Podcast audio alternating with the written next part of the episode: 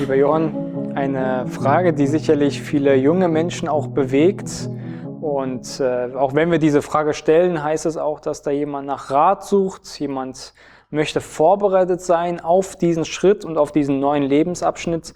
Und äh, diese Frage, wie mache ich das ganz genau und explizit die Frage, wie bereite ich mich auf die Ehe vor? Es ist ja wirklich ein sehr schöner neuer Abschnitt, den Gott für Menschen vorbereitet und äh, wie bereite ich mich darauf vor? Wie werde ich zu dem Ehepartner oder zu, der, zu dem Ehemann? Und äh, was sagt die Bibel uns dazu? Was gibt sie uns da für Prinzipien? Ja, ist eine sehr interessante Frage und sehr spannende. Und diese Frage hat es wirklich in sich und wirklich eine sehr wichtige Frage. Eine Frage, wenn man da eine falsche Entscheidung trifft, wenn man da bestimmte Prinzipien ähm, ja, nicht befolgt, kann das Leben sehr schwer sein. Ich persönlich schaue zurück und wir mit Elfie, heute vor 41 Jahren, hat Elfie ihren Namen aufgegeben und hat mir ihre Treue und ich ihre, äh, meine Treue versprochen. Erstmal beim Standesamt, aber dann auch etwas später dann am Altar. Und äh, auch für uns war das eine Frage, wie bereiten wir uns vor? Und ähm, ja, ich sehe heute einiges noch mehr und wichtiger als damals mit knapp 22. Äh, und doch bin ich Gott dankbar für diese Vorbilder, die ich hatte und für diese äh, gewisse Hinweise. Ich würde heute einfach sagen, mit der Erfahrung zurück und wie man jetzt zurückschaut, es ist wichtig, dass man als junger Mann einfach sich vorbereitet auf die Rolle eines Ehemanns. Darüber aus der Schrift einiges liest und versucht zu finden, wie stellt sich Gott einen Ehemann vor. Und für die jungen Frauen dass die Frauen einfach schauen, was stellt Gott sich darunter vor? Wie will Gott eine Ehefrau sehen? Und wir haben auch dazu noch viele Literatur, viele Bücher, die uns heute helfen, christliche Bücher, die uns helfen, genau ja, diese bestimmte Eigenschaften, Charaktereigenschaften einfach zu erkennen und an bestimmten Prinzipien zu arbeiten. Und das ist harte Arbeit. Aber ich glaube, es lohnt sich, diese Arbeit vorher zu tun, um äh, nachher das Leben doch einfacher zu haben. Ich würde einfach von den Mädchen anfangen. Lernt biblische Charaktereigenschaften der Frau, wie gesagt, in der Bibel. Und ich würde nur drei jetzt nennen, auch wenn es die viel mehr gibt. Werde eine tugendhafte oder liebevolle Frau. In, Im Alten Testament, im Buch Ruth, Kapitel 3, Vers 11, lesen wir, nun, meine Tochter, fürchte dich nicht. Alles, was du wünschst, das will ich für dich tun. Denn jeder Mann im Tor meines Volkes weiß, dass du eine tugendhafte Frau bist. Ja, wer die Bibel liest, kennt diese Geschichte. Und dieses Zeugnis hatte Ruth bekommen, dass sie eine tugendhafte Frau ist.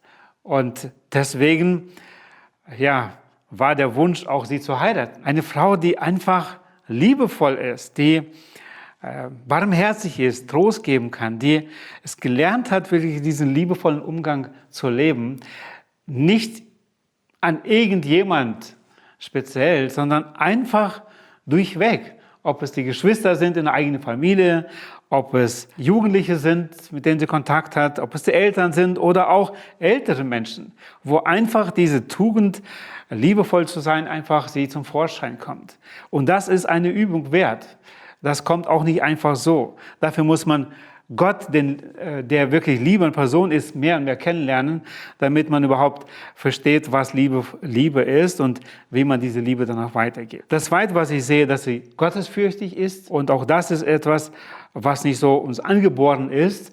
Wir sind von Natur Egoisten und das Erste, was uns so einfällt, haben wir eher Menschenfurcht, wo wir einfach den anderen Menschen gefallen möchten. Und das kommt gerade bei einer Frau sehr darauf an, dass sie oft denkt, ja, wie wirklich anziehend für anderen. Wie kleide ich mich? Wie gebe ich mich, damit die jungen Männer mich wirklich auch sehen als etwas Besonderes?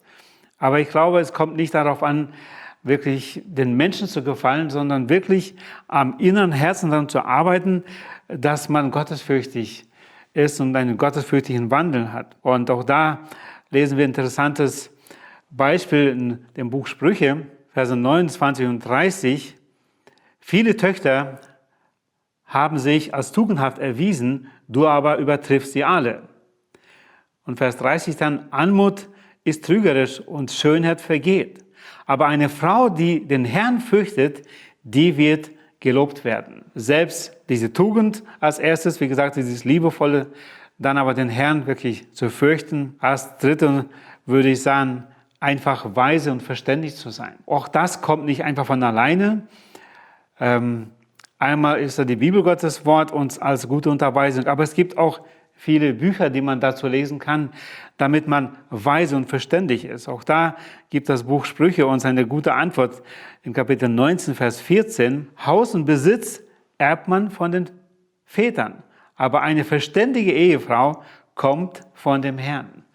Auch das ist etwas, wo man sich Zeit nehmen muss und wie gesagt äh, lernen muss, diese Verständigkeit. Auch ein Mann braucht eine verständige Ehefrau zu Hause. Wenn er dann weg von zu Hause ist, wenn dann die Kinder kommen und sie in bestimmten Fächern auch noch Unterweisung brauchen, auch grundsätzlich ähm, mit gutem Rat als erstes dann da zu sein, ist es sehr gut, dass sie verständig ist und dass sie mitdenkt und äh, ja, wirklich fleißig ist darin. Und ähm, es heißt in Sprüche 12, Vers 4, eine tugendhafte Frau ist die Krone ihres Mannes, aber eine schändliche ist wie ein Fraß in seinen Gebeinen. Und das wünsche ich einfach unseren Frauen, die sich heute mit Gedanken ja, bewegen, eine, eine Frau zu sein, wie Gott sie sich vorstellt, um eine gute Ehefrau zu sein, um auch eine Erfüllung zu erleben in der Ehe, ist es wichtig, wirklich selber gut vorbereitet zu sein. Und ja, Oft macht sie nicht den ersten Schritt, aber durch diese Tugend, wirklich liebevoll, gottesfürchtig zu sein und weise zu sein, verständlich zu sein, wird sie sich einen Mann anziehen. Äh, sie der, entdeckt dann, ne? Ja, er wird sie entdecken. Ja, das kann man nicht verbergen. Und das wird dann auch ihr Glück sein, wo sie wirklich dann auch eine Ehe, äh, ja, wo eine gute Ehe wirklich ähm, keine Garantie ist, aber wo es die Wahrscheinlichkeit doch sehr hoch ist, äh, dass Gott sie ihnen schenken wird. Einige Tipps für die Jungs, für unsere jungen Männer.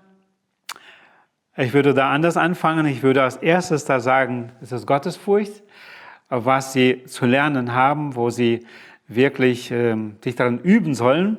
In Prediger 12, Vers 13 heißt es, lasst uns die Summe aller Lehre hören, fürchte Gott und halte seine Gebote, denn das macht den ganzen Menschen aus. Auch hier wiederum nicht Menschenfurcht und es geht auch nicht darum, äh, wenn der Mann sehr oft Anerkennung sucht und nicht zuletzt äh, durch vielleicht gute Muskel und äh, sportlich auszusehen, ähm, wo er das sucht, aber und das ist ja auch nicht schlecht, wenn man das hat, aber das ist diese fleischliche Übel, von der Paulus spricht. Aber Gottesfurcht ist einfach noch viel mehr. Und das ist auch etwas, ähm, wo er sich üben muss, wo er auch Gottes Wort lesen kann, was Gott darunter versteht. Und wenn dann eine Frau erkennt, dass dieser Mann gottesfürchtig ist, dass seine Autorität nicht er selbst ist, sondern dass er eine Autorität über sich hat, dass es Gott ist, das Mädchen wird ziemlich bald doch auch ein Ja dazu haben können, weil sie nicht ihn als den autoritären Mann sieht, sondern äh, dieser Mann ist Gott unterordnet. Und das, äh, diese Eigenschaft, äh, das sind nur ein paar Sätze hier, aber die kann entfaltet werden und kann wirklich was Besonderes sein für einen zukünftigen Ehemann, der sich vorbereitet. Ich würde das als zweite nennen, verantwortungsbewusst. Äh, das ist auch etwas, wo man lernen muss, es ist wichtig, dass wir erkennen, auch als Männer, dass wir die Verantwortung vor Gott gestellt haben, voranzugehen. Gott hat uns dafür gesetzt, dass wir das Haupt der Ehefrau sind. Wir sollen der Ehefrau, der Familie vorstehen. Und das bedeutet Verantwortung zu übernehmen. Ganz bewusst. Und Paulus sagt in Epheser 5, 23, denn der Mann ist das Haupt der Frau, wie auch der Christus das Haupt der Gemeinde ist. Und er ist der Retter des Leibes. Und wie gesagt, wenn der Mann den Weg kennt, wo er hingehen will, wo, wo es hingeht, es ist sehr wichtig für eine Frau, dass sie dann folgen kann. Und dafür muss ein Mann aber auch lernen, Verantwortung zu übernehmen. Und es gibt viele Möglichkeiten, es zu Hause schon zu erlernen, bestimmte Verantwortung zu übernehmen. Eine Gemeinde, ob es eine Jugendgruppe ist, sonst eine, äh, eine Gemeinde oder im Umfeld, auf der Arbeit, einfach das zu lernen. Wir Männer sind von Grund auf faul in der Regel. Und wir müssen uns das wirklich erlernen und sagen, ja, ich will Verantwortung übernehmen, äh, auch wenn es mir etwas kostet, äh, wenn ich auch ja, die Kosten dafür tragen muss. Äh, ich merke es immer wieder, wo Männer sagen, ich bin bereit zu helfen. Aber wenn sie diese Stellung, ich bin bereit zu helfen, zu Hause, auch in der Zukunft in der Ehe so leben wollen, es ist, wird schwierig. Und nicht selten übernehmen leider dann Frauen Verantwortung, weil die Männer zu passiv sind. Und deswegen muss das erlernt werden. Und ich denke, es ist wichtig für eine Frau, die ein, eine Anfrage kommt, bekommt von einem jungen Mann, dass sie diese Eigenschaft einfach ein Stück weit erkennt. Sie darf immer weiter ausgebildet werden und wir lernen das Leben lang, aber doch gewisse, äh, diese Bereitschaft, Verantwortung zu übernehmen, ist, denke ich, wichtig. Und das Letzte, was ich nennen würde, lerne zu lieben. Lernen zu lieben und dieses Lieben ist ein Tu-Wort in diesem Sinne. Meine ich das? Ich liebe dich nicht, wenn du mich glücklich machst. Alles, was im Bereich Eros halt angeht. Oder ich liebe dich, weil du mir das und das gibst und wir wirklich ein gutes Miteinander haben, Phileo, sondern ich liebe dich, wie du bist.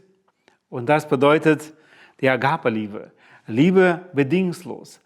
Liebe, und das ist das Maßstab, wie Jesus gesagt hat, wie Christus die Gemeinde. Das ist der Maßstab für uns Männer. Da war ich, nichts Liebenswürdiges eigentlich an der Gemeinde. Ne? Eben.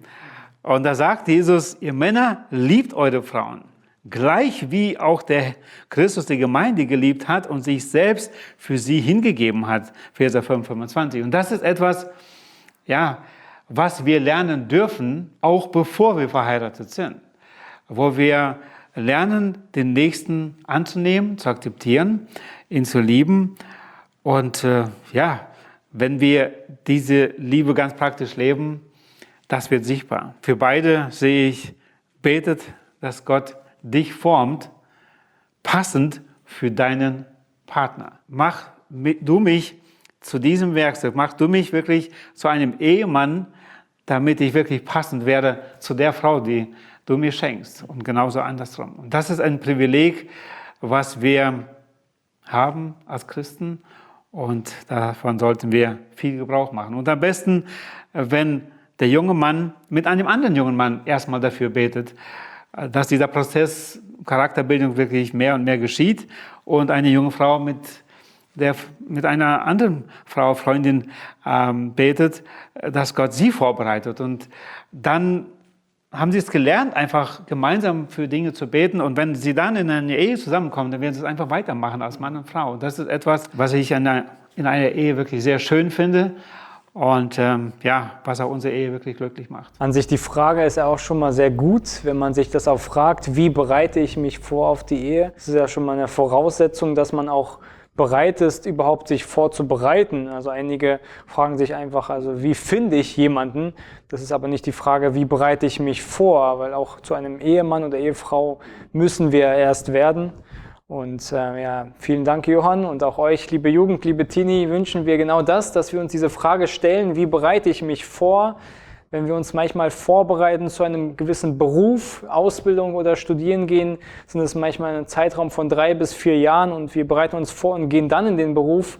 Ähm, aber wenn wir heiraten wollen, in die Ehe gehen wollen, denken wir ganz oft, das reicht einfach ein halbes Jahr, darüber sich Gedanken gemacht zu haben. Aber mögen wir da das nicht als Ziel oder Zweck unseres Lebens zu sehen, aber einfach, dass wir uns vorbereiten und uns einfach überraschen lassen, was Gott mit unserem Leben tun will. Ja, Gottes Segen euch. Frag die Bibel ist ein Dienst der Evangeliumschristengemeinde Berlin-Hellersdorf. Wenn auch du Fragen hast, die dir helfen können, unseren Herrn Jesus Christus kennenzulernen oder noch mehr zu lieben, dann stelle sie gerne per E-Mail an fragen.ecg.berlin oder über unsere Webseite auf www.ecg.berlin/fragen.